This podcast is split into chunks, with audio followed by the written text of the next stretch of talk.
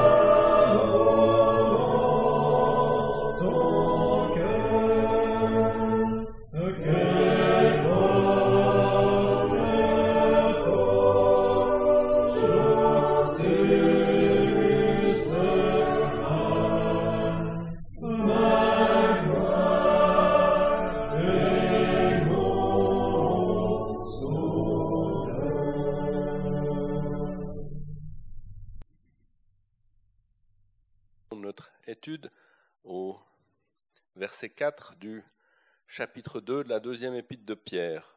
Nous lisons du verset 4 jusqu'au verset 14.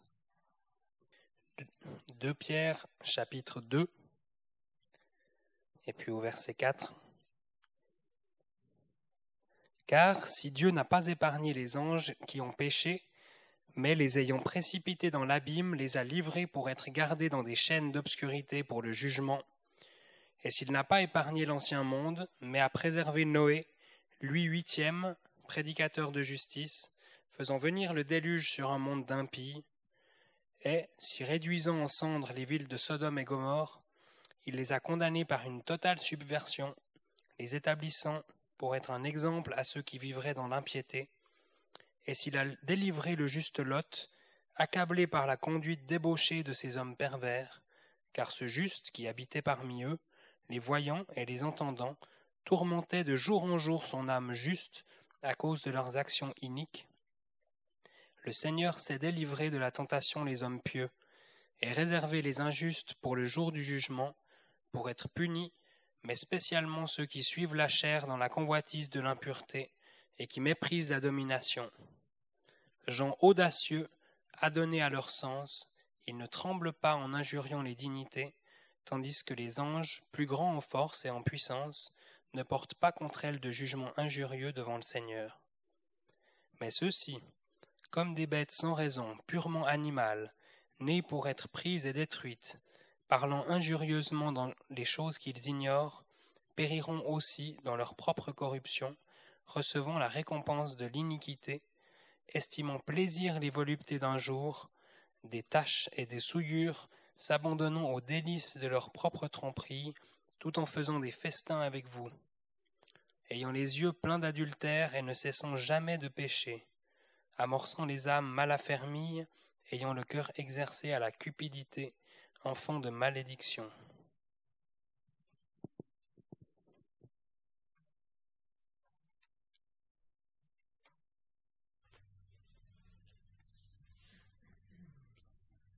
Lors de notre dernière réunion d'études, nous avons considéré les versets 19 à 21 du premier chapitre, ainsi que les versets 1 à 3 du chapitre 2. L'étoile du matin du verset 19 est un avant-goût du ciel. C'est la personne même du Seigneur Jésus. Dans Apocalypse 2, verset 28, c'est la récompense donnée aux vainqueurs. On a remarqué que seul celui qui veille peut voir cette étoile. Nous sommes des fils de la lumière, ne dormons pas comme les autres, mais veillons et soyons sobres, ainsi que nous le lisons en 1 Thessaloniciens 5. Les versets 20 et 21 nous parlent des prophéties qui forment toutes. N'isolons pas un passage de l'Écriture pour donner une interprétation qui pourrait être erronée. Psaume 19, verset 9 nous dit que les jugements de l'Éternel sont la vérité, juste tous ensemble. Nous avons besoin de l'aide du Saint-Esprit qui nous conduira dans toute la vérité, et en particulier pour étudier les prophéties, dont l'objet est la personne du Seigneur et sa gloire. Si de saints hommes de Dieu ont parlé, de conditions différentes et sur plus de 1600 ans, L'auteur de la Bible est Dieu lui-même. Son unité est remarquable. Nous avons remarqué que les prophéties concernant la venue du Seigneur sur la terre, écrites environ mille ans auparavant, se sont accomplies à la lettre. Nous pensons entre autres à Ésaïe 53, au psaume, au psaume 22 et 69. Le Seigneur, lorsqu'il s'entretenait avec les disciples d'Emmaüs, leur expliquait dans toutes les Écritures les choses qui le regardent, en commençant par Moïse et par tous les prophètes. Que nous soyons affermis dans la parole et soyons comme les Béréens qui examinaient les Écritures pour contrôler l'enseignement reçu. Le chapitre 2 est très sombre et nous parle du gouvernement de Dieu sur la chrétienté professante qui a rejeté le Seigneur. Le jugement de Dieu est inexorable et l'apôtre prend trois exemples de la Genèse pour le montrer. Prenons garde à ce que nous entendons ou lisons. Les avertissements de 2 Corinthiens 11 ont été rappelés. De faux apôtres prêchaient un autre Jésus et un évangile différent. Le commerce des âmes du verset 3 est un danger bien réel, et déjà au temps de l'évangile, les hommes avaient fait du temple une caverne de voleurs.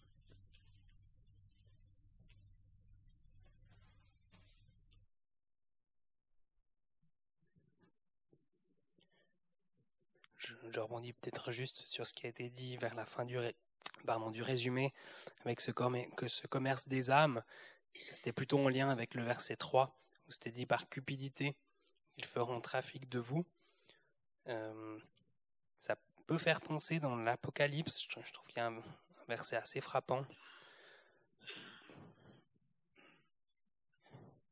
Dans l'Apocalypse, et c'est au chapitre 18,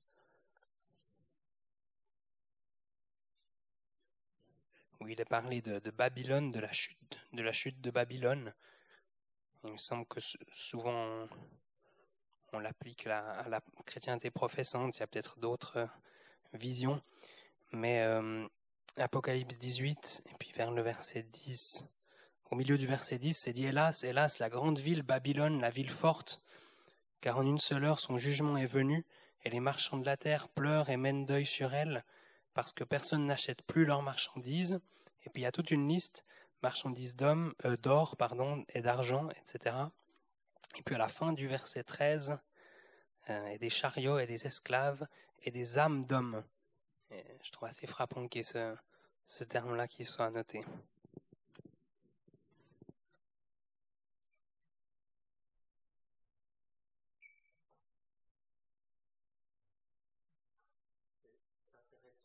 ce qui vient de nous être dit. Il était parlé la dernière fois qu'il était parlé de ce trafic qui a été fait durant ces siècles d'obscurantisme religieux, avec les indulgences, entre autres. Mais il ne faut pas oublier que ça se passe encore aujourd'hui. Et on peut voir, par exemple, dans certaines congrégations, où il y a des personnes qui manipulent des âmes pour les amener à des, à des, actions ou à des, à des fins qui sont absolument terribles. Et ce trafic d'âmes, il faut bien penser que c'est lié à la puissance de Satan, ce sont des esprits sataniques qui entraînent des personnes dans des, situations qui sont terribles. Et je pense, enfin, il ne faut pas se leurrer. La volonté de Satan est de tromper. La volonté de Satan est de tromper l'homme. Et il va utiliser toutes sortes de choses. Et elle sait qu'au fond de chaque être humain, au plus profond de lui-même, il a besoin de spiritualité, il a besoin de se raccrocher à quelque chose. Et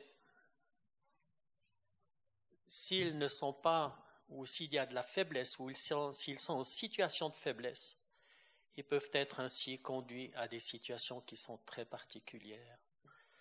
Mais ce trafic d'âmes, il est vrai qu'aujourd'hui, il n'y a, pas besoin d'aller bien loin. Il y a des situations ou des, événements qui se sont produits et qui sont notoirement des effets de ce genre de choses, de personnes qui entraînent des âmes à la perdition. Mais c'est intéressant parce que cette deuxième épître de Pierre, elle est quand même adressée, il y a des croyants de la dispersion. Et là, il est parlé de personnes qui sont vouées à la destruction. Donc on ne parle pas de croyants. On ne parle pas de personnes sauvées par grâce. Et ce sont des gens, des personnes, il est bien dit, parmi le peuple. Donc ce sont des personnes qui aujourd'hui sont au milieu de la chrétienté.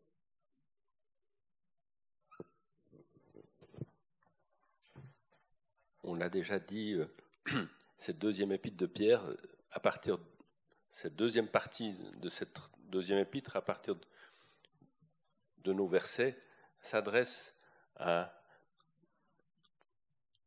est un gouvernement vis-à-vis du, monde chrétien professant, qui n'a pas la vie, contrairement à la première épître, alors qui, qui était adressée à la maison de Dieu, aux, croyants nés de, nouveau. Et c'est pourquoi nous avons ces choses qui sont ce mal, ce mal très profond. Et nous pouvons aussi relever, donc, euh, que la dernière fois on n'avait pas dit, au verset 2, il est parlé, plusieurs suivront leurs excès. Et dans ce, ce terme excès, alors, il est parlé de, il est parlé des, il est fait allusion aux mœurs dissolues aussi.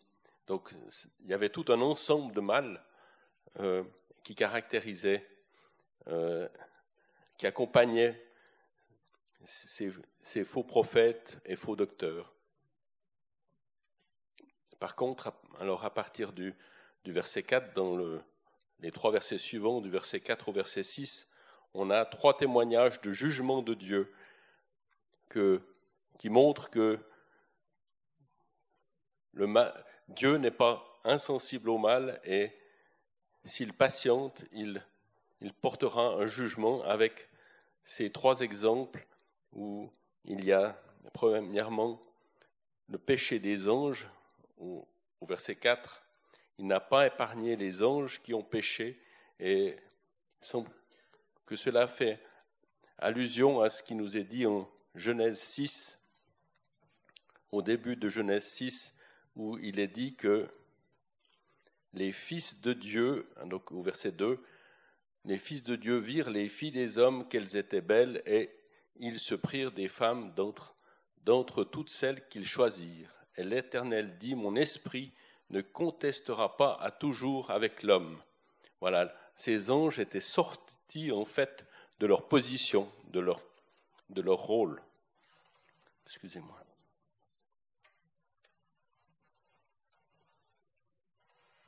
Voilà. Et ensuite, nous avons l'exemple de Noé et, de Sodome et Gomorre.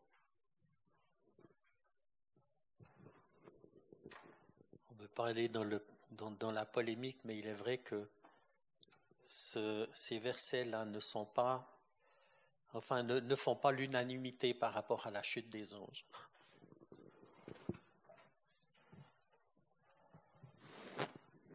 On avait déjà remarqué la fois précédente le, le parallèle entre notre chapitre et puis l'épître de Jude, où on retrouve euh, beaucoup de similitudes dans cette description et également dans ces différents jugements. Mais on peut relever aussi que, et dans notre chapitre et dans le chapitre de Jude, on voit que Dieu s'est chaque fois réservé des, des témoins, des hommes fidèles. Nous, dans notre chapitre, il est parlé de, Noé, il est parlé de Lot, et puis en Jude, il est parlé d'Enoch. Et on voit que dans tous les temps, Dieu s'est réservé des hommes fidèles, malgré le, le peut-être la noirceur qui était autour d'eux, le péché qui était autour d'eux.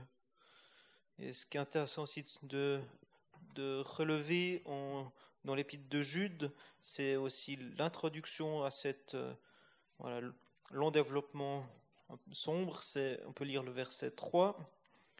Bien-aimé, quand, quand j'usais de toute diligence pour vous écrire de notre commun salut, je me suis trouvé dans la nécessité de vous écrire afin de vous exhorter à combattre pour la foi, qui a été une fois enseignée au sein car certains hommes se sont glissés parmi les fidèles, inscrits jadis à l'avance pour ce jugement des impies, qui changent la grâce de notre Dieu en dissolution et qui renient notre seul Maître et Seigneur Jésus-Christ. Et suit toute cette description. Je voulais relever la fin du verset 3. Je vous exhorte à combattre pour la foi.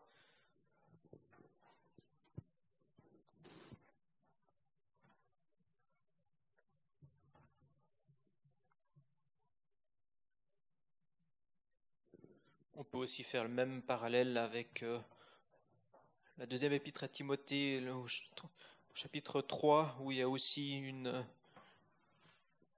description des derniers temps, des derniers jours, surviendra des temps fâcheux, avec toute une liste de qualificatifs pour des,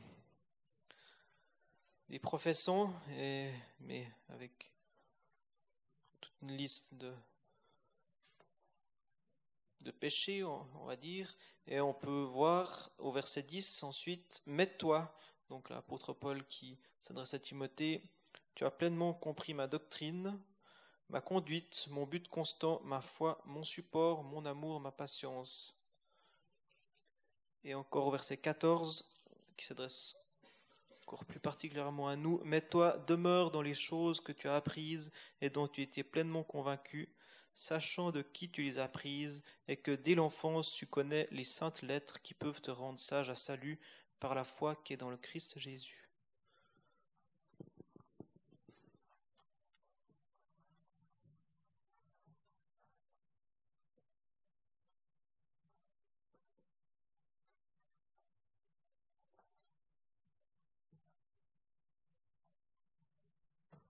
Ces, trois témoignages nous, montrent aussi que Dieu, c'est, reconnaître la foi dans, ceux qui le craignent. Et même, il est remarquable de, relever qu'il relève la foi de Lot. Et comme on, l'a déjà dit, en fait, il faut venir à, à ces versets pour, pour apprendre que Lot était un, était un juste, craignait Dieu. Et malgré tous ses manquements, et son faible témoignage, qui, était marqué par beaucoup de faiblesses, et, nous connaissons l'histoire. Lot, Lot était juste, mais à l'inverse d'Abraham, bien sûr, il était juste, il est bénéficie de la grâce de Dieu, il est, il est sauvé, mais en contraste avec Abraham, alors il n'a pas, il n'a pas goûté durant sa vie, il, il Abraham était en communion avec Dieu. Abraham était le confident de Dieu. Il a dit Abraham, mon ami.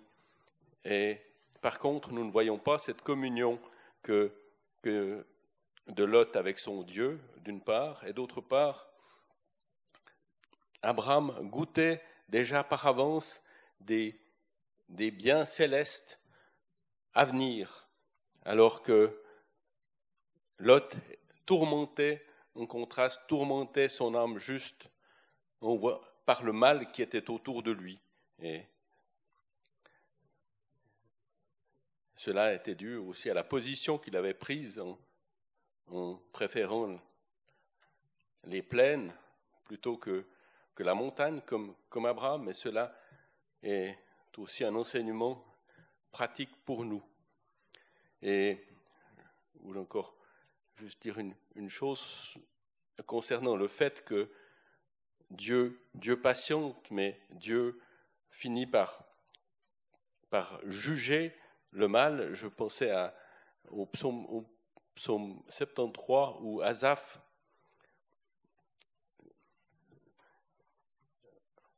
enfin, Asaph porte au verset 3 du psaume 73, J'ai porté envie aux arrogants en voyant la prospérité des méchants. Asaph souffre de ce que les méchants semblent être, être prospères, merci, être, être prospère alors que lui a, désire plaire, plaire à l'Éternel. Mais nous savons bien que, et puis il dit au verset 13, certainement c'est en vain que j'ai purifié mon cœur et que j'ai lavé mes mains dans, dans l'innocence. Mais jusqu'au verset 16, il réalise Quand j'ai médité pour connaître cela, ce fut un travail pénible à mes yeux, jusqu'à ce que je fusse entré dans les sanctuaires de Dieu, j'ai compris leur fin. Et il semblait que on pouvait le mettre un peu en relation avec ce jugement que Dieu finit par porter vis-à-vis -vis de ce mal et qu'il voit le résidu ou les quelques fidèles qui, cherchent à l'honorer.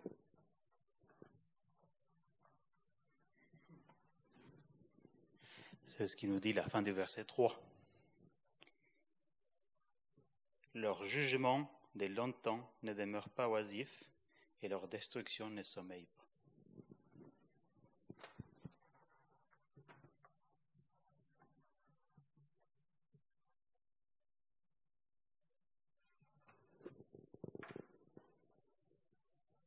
C'est intéressant de voir que Lot, qui à la fin, enfin ce qui nous est relaté dans la Genèse, il se tenait à la porte, donc il faisait partie des notables de la ville, de, enfin de, la ville de Sodome ou la ville de Sodome et Gomorre, on va dire comme ça. Et puis on peut voir aussi dans Luc, il y a deux personnes qui étaient fidèles, qui attendaient le Seigneur. Et le Seigneur arrive dans le temple avec ses, avec ses parents. Et puis ce, comment il s'appelait, Siméon, Siméon, qui peut dire maintenant, Seigneur, tu peux, tu laisses mon âme partir en paix. Et c'est absolument magnifique de voir la paix quand ces deux personnes qui sont dans le temple, qui sont fidèles au milieu d'un peuple qui était complètement plongé dans l'idolâtrie, qui honorait Dieu de leurs lèvres, mais leur cœur n'était pas, n'était pas attaché au Seigneur, et de voir, il y a deux fidèles. Et c'est ce qui vient, ce qui a été dit tout à l'heure, que, oui, c'est Pierre Alain, que de tout temps le Seigneur s'est réservé des hommes fidèles. Et c'est un peu l'histoire aussi d'Élie qui se, retrouve et qui est complètement accablé, qui se dit, je me retrouve seul. Et puis l'Éternel lui dit, je me suis réservé sept mille hommes. Et le contraste est frappant de voir que l'autre qui se tourmente, qui était dans une position où il ne devrait pas dû être, mais il avait choisi la prospérité. Et il était dans une ville qui était prospère, une ville de plaine. Et il se tourmentait. Et ces deux fidèles du, Nouveau Testament, ces deux qui attendaient le Seigneur en pleine paix.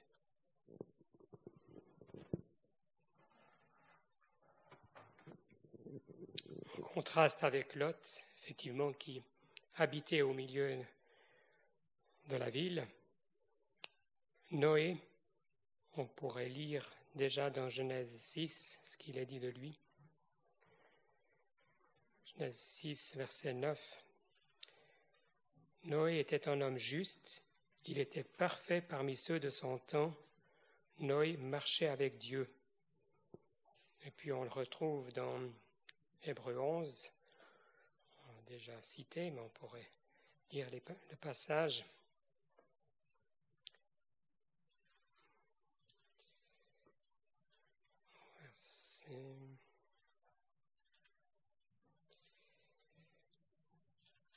Verset 7. Par la foi, Noé étant averti divinement des choses qui ne se voyaient pas encore, craignit et bâtit une arche pour la conservation de sa maison. Et par cette arche, il condamna le monde et devint héritier de la justice qui est selon la foi. C'est un témoignage remarquable que donne euh, Noé.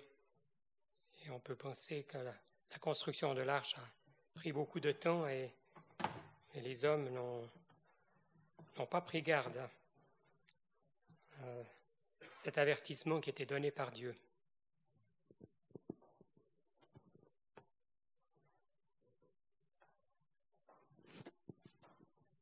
C'est frappant de voir la différence justement entre Lot et Noé quand il est parlé du jugement, que l'Éternel va apporter un jugement sur, l'impiété qui est là. Noé, averti divinement, il a cru. Lot, il a fallu aller le chercher pour le tirer hors de la ville. Et quand il a voulu aller prévenir ses gendres, ceux de sa famille, que l'Éternel allait détruire la ville tellement il y avait de mal qui était fait, Qu'est-ce que tu dis? Mais tu es avec nous depuis tant de temps. C'est pas dit ce que Lot faisait. Mais ça va l'air d'être insensé. Il, passait pour un insensé, je crois. Il y a un terme assez fort est noté. L'Éternel va juger, mais tu es avec nous, tu, fais toutes ces choses. Tu es au milieu de nous. quel témoignage. Et bien que tous ces passages s'adressent à la chrétienté professante, à ceux qui n'ont vraiment pas la vie, leur caractère, si on ne combat pas dans la foi, reprendre les mots de Jude, je peux, en arriver à la même chose.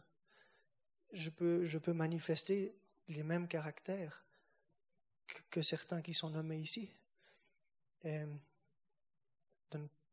Pas croire ou d'oublier, oublier le retour du Seigneur, peut-être, ou s'égarer dans une secte de perdition, tout, en étant sauvé, mais de, de, revêtir des caractères de ces gens qui sont, voués à, un jugement de la part de Dieu. Quel témoignage Quel témoignage de la part de certains hommes qui ont pu être appelés justes et qui sont là pour nous prévenir de choisir qui c'est qu'on veut servir en étant sur la terre, de choisir où c'est qu'on va mettre notre cœur, notre énergie dans nos combats.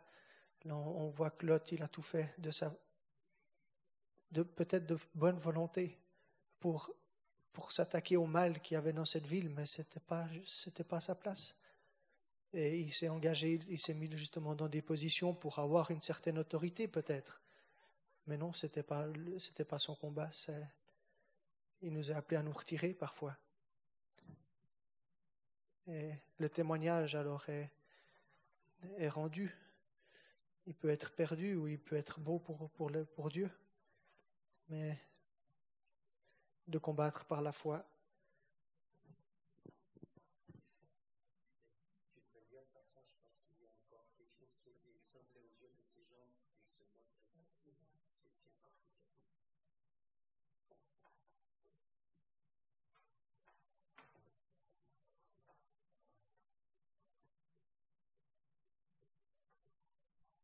Genèse 19 euh, et au verset 14. Lot sortit et parla à ses gendres qui avaient pris ses filles et dit Levez-vous, sortez de ce lieu, car l'Éternel va détruire la ville. Et il sembla aux yeux de ses gendres qu'il se moquait.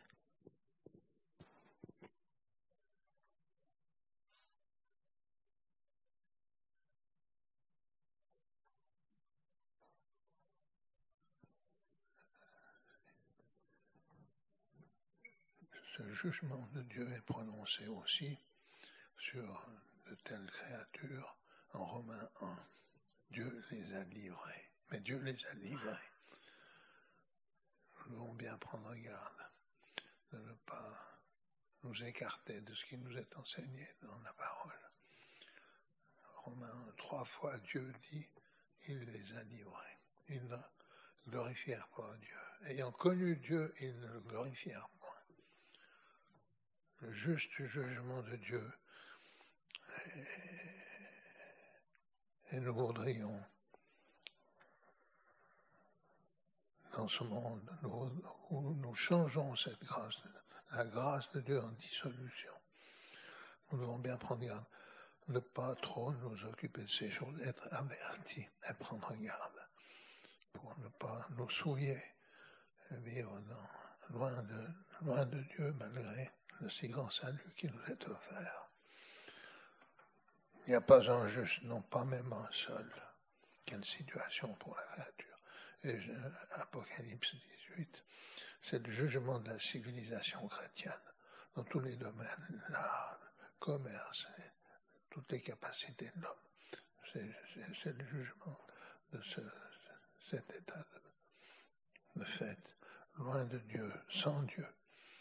On outrage Dieu continuellement tous les jours de telle manière que ce sera une chose terrible de tomber entre les mains du Dieu vivant.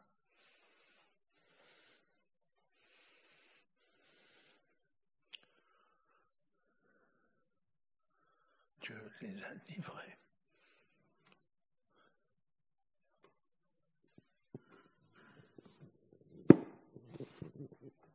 Une pensée sur le jugement. On pourrait lire dans Romains 9, et dans le verset 22. Et si Dieu voulait montrer sa colère et faire connaître sa puissance à supporter avec une grande patience des vases de colère tout préparés pour la destruction. Dieu un Dieu patient, mais quand le moment est là, quand euh, l'homme dépasse la mesure, eh bien le, le, jugement intervient. Mais on peut remarquer que ces vases de colère sont préparés pour la destruction, ils ne sont pas prédestinés. Chaque, chaque, homme a la responsabilité de choisir la vie, de, pour, pour être sauvé, pour être, ne pas subir la colère de Dieu.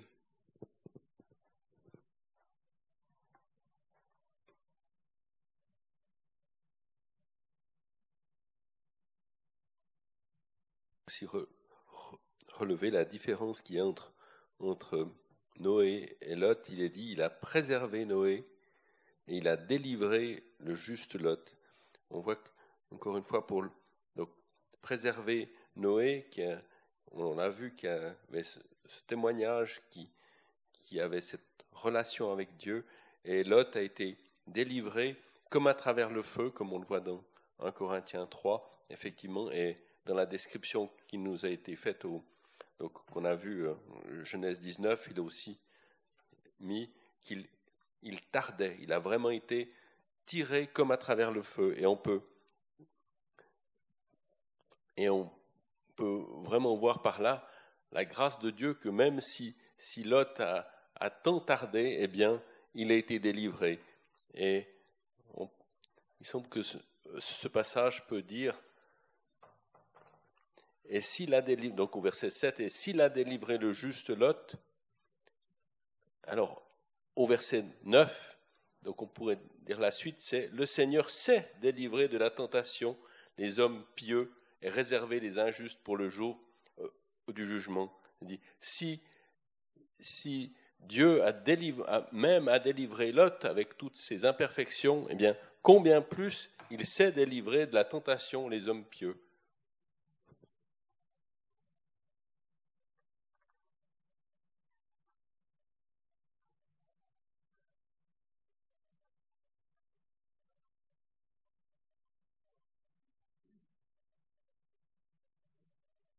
Lot, effectivement, était au milieu de la ville.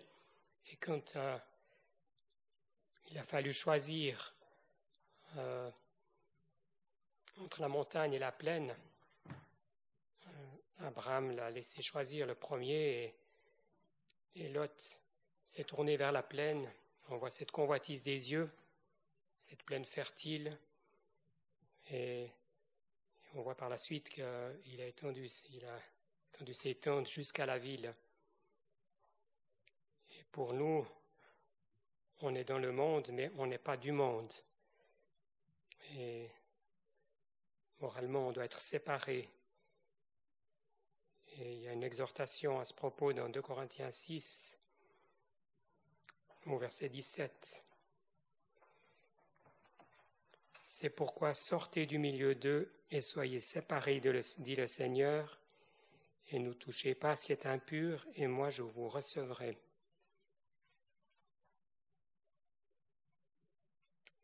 C'est très sérieux.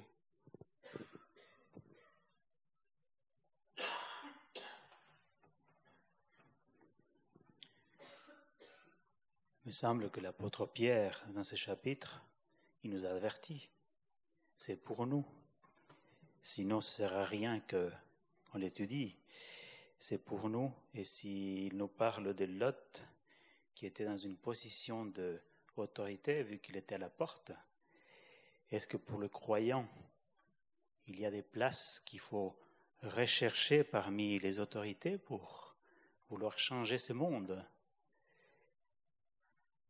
Est-ce que c'est notre, place de vouloir changer ce monde? Et en lisant ce chapitre, on dirait qu'on parle d'aujourd'hui. On parle de Sodome, de Gomorre, et les versets suivants a donné à leur propre à leur plaisir, à leur volupté d'un jour, aux, aux souillures, s'adonnant aux délices de leur propre tromperie, faisant des festins avec vous, ayant les yeux pleins d'adultère. Est-ce que ce n'est pas une description d'aujourd'hui, cela? Si on regarde un petit peu dehors, on voit tout ça dans le monde. Et ce n'est pas à nous d'aller les changer, mais là, il nous avertit clairement on ne doit pas s'associer. On ne peut pas juste passer à travers comme si de rien n'était.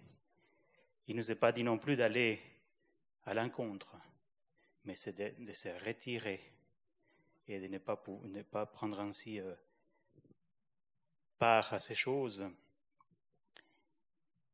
Mais cela me fait penser à, notre vie de tous les jours Combien de fois je n'ai peut-être pas eu le courage d'avertir une personne qui est dans ces situations-là. Et aujourd'hui, de plus en plus, si on dit quoi que ce soit, on sera mal vu parce qu'on appelle le bien mal et le mal bien aujourd'hui. Lors du mariage de mon frère, il, euh, il allait en voiture avec sa femme, puis quelqu'un lui a crié Mais t'es fou, t'es marié T'es fou, t'es marié. C'est pas quelque chose de bien de se marier pour le monde. Alors, euh, est-ce que nous allons cautionner ces choses ou nous allons avertir ceux qui sont autour de nous et qui peut-être ont tendance à, à faire comme le monde? C'est aussi une responsabilité pour nous même si on doit s'éloigner, mais c'est une responsabilité si nous avons quelqu'un avec lequel on peut parler, de l'avertir.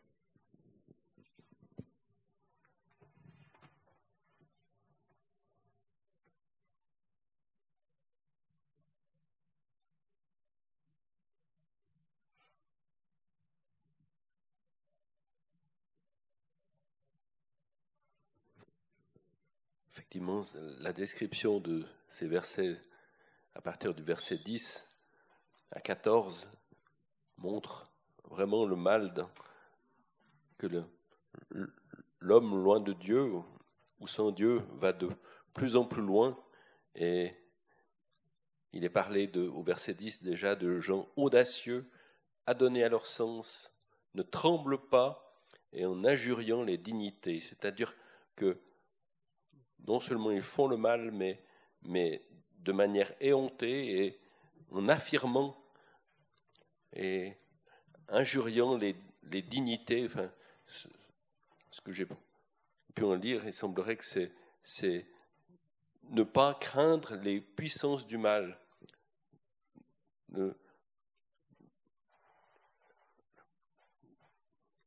Euh, et, et, cela fait penser aussi à la description que nous avons 2 Thessaloniciens au chapitre 2.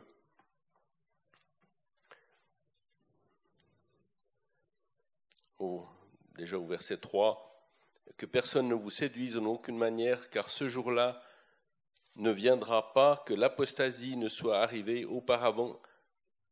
Et là, il y a une description, et que l'homme de péché n'ait été révélé, le fils de perdition, qui s'oppose et s'élève contre tout ce qui est appelé Dieu ou qui est un objet de vénération. Voilà. Et bon, là, il est, parlé de Satan lui-même, mais on s'oppose à tout ce qui est Dieu, et effectivement, comme l'a dit Marcos, le bien est appelé mal, le mal est appelé bien, les valeurs sont absolument renversées et, de façon euh, absolument affirmée. Et, quelle est notre position? On l'a déjà entendu, euh, il y a aussi ce, verset de 1 Corinthiens 15, au verset 33, qui qui nous en parle et qui qui nous dit Ne soyez pas séduits, les mauvaises compagnies corrompent les bonnes mœurs. Donc cela rejoint ce que nous avons entendu. Si les mauvaises compagnies corrompent les bonnes mœurs, nous avons à nous en tenir séparés. Mais c'est une chose de le dire, mais nous reconnaissons bien que, et je le dis pour moi, c'est c'est une autre chose de, le réaliser.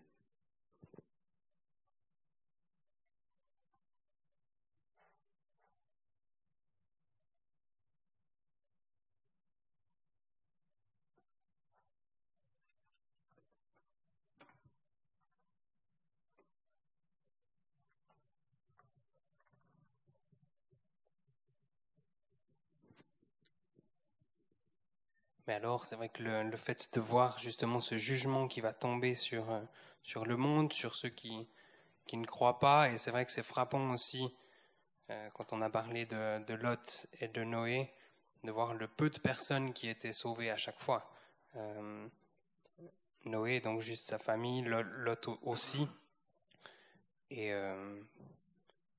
c'est vrai que ça nous, ça nous questionne. Et par ailleurs, on l'a dit, hein, Dieu ne veut pas qu'aucun périsse. C'est dit à la page juste à côté, dans 2 Pierre 3, le verset 9. On a dit, Dieu est patient, c'est pour ça qu'il ne, juge pas encore alors qu'il aurait bien de quoi. Mais Dieu est patient envers vous, ne voulant pas qu'aucun périsse. Et pourtant, on voit ce jugement qui tombe à chaque fois sur, euh, sur une majorité de personnes. Et comme a dit Marcos, c'est vrai que ça devrait, si d'un côté on doit se retirer, c'est vrai, euh, mais d'un autre côté, vraiment avertir et que ça puisse nous donner le courage de, de, parler autour de nous. Et euh, on avait vu il n'y a pas très longtemps dans, dans 2 Corinthiens, on peut relire quelques passages dans 2 Corinthiens 5 qui nous exhortent à ça. 2 Corinthiens 5, le verset 11. Connaissons donc combien le Seigneur doit être craint, nous persuadons les hommes. Et puis après, se rendre compte de la grâce qui nous a été faite, euh, au verset 18, Dieu qui nous a réconciliés avec lui-même par Christ. Et puis après, au verset 20, nous supplions pour Christ, soyez réconciliés avec Dieu. Que ça puisse être notre, ouais, notre cri pour ceux qui nous entourent. Mais en effet, comme ça a été dit, c'est, c'est pas facile.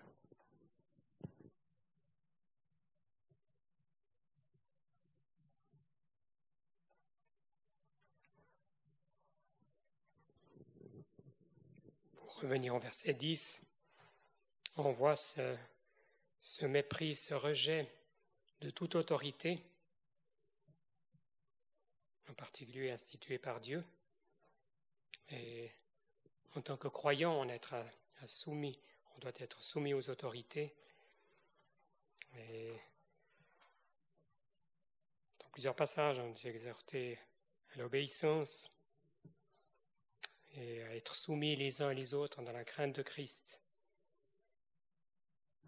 Exhorté à l'humilité aussi, tout à l'opposé de ce qu'on lit ici.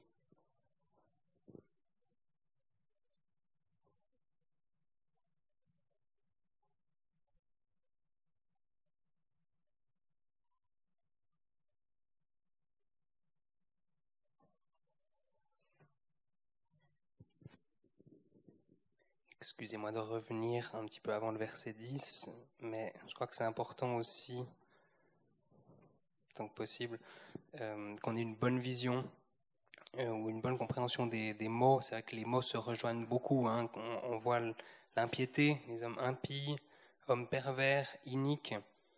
Peut-être en tout cas une, distinction. Bah, les, les, impies, donc par exemple fin du verset 5 et puis fin du verset 6, impie, l'impiété c'est vraiment le, fait de ne pas avoir de relation avec Dieu, de ne pas avoir de, révérence aussi envers lui.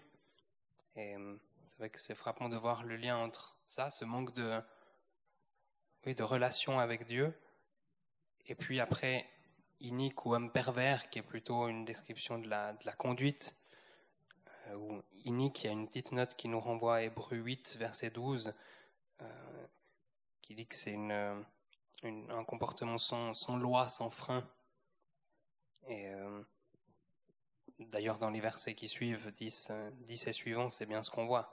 C'est quand la chair, finalement, est, voilà, est livrée à, elle-même et qu'il n'y a aucune, qu'il a rien pour retenir, qu'il n'y a pas l'esprit de Dieu, eh bien, euh, eh bien, il y a tout cet enchaînement.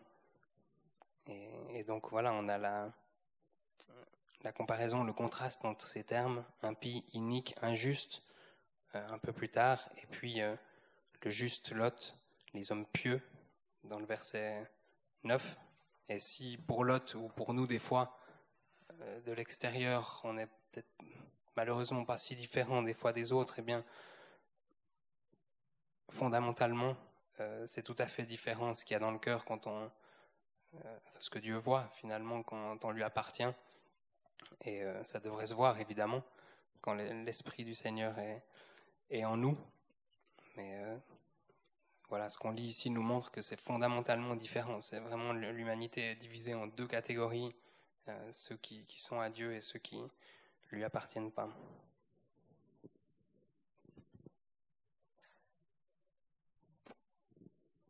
Il y en a qui sont adonnés à leur sens. Et en comparaison, il y a l'enfant de Dieu, c'est l'Esprit qui veut le conduire, le faire agir, renouvelé par la piété, justement l'inverse. Mais on voit ceux qui ont été livrés, comme ça a été dit tout à l'heure, mais adonnés à leur sens, ils, ont, ils sont prisonniers, on verra un, passage, un verset fort un peu plus loin, à donner à leur sens. Comme s'il n'y avait pas de délivrance, il y avait un état terrible, contrairement au racheté, où après avoir accepté le Seigneur Jésus, scellé de l'Esprit, cet Esprit qui n'est pas seulement une puissance, ce n'est pas une puissance qui va nous permettre d'agir ce qu'on a pensé faire, même si c'est des choses bonnes, mais c'est une personne qui veut nous conduire, qui a de la puissance. Voilà la différence entre les injustes et les justes et le chemin, le chemin qu'ils peuvent, qu'ils pourront parcourir, le témoignage aussi du coup qui en découle.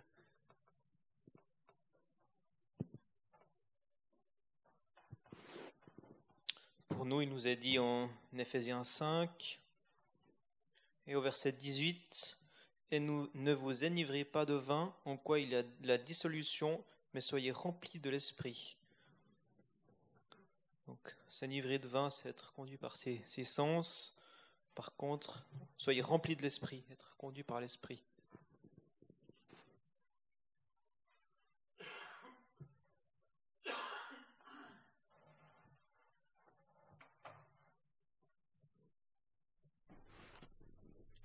Cantique 235, versets 1 et 3. Je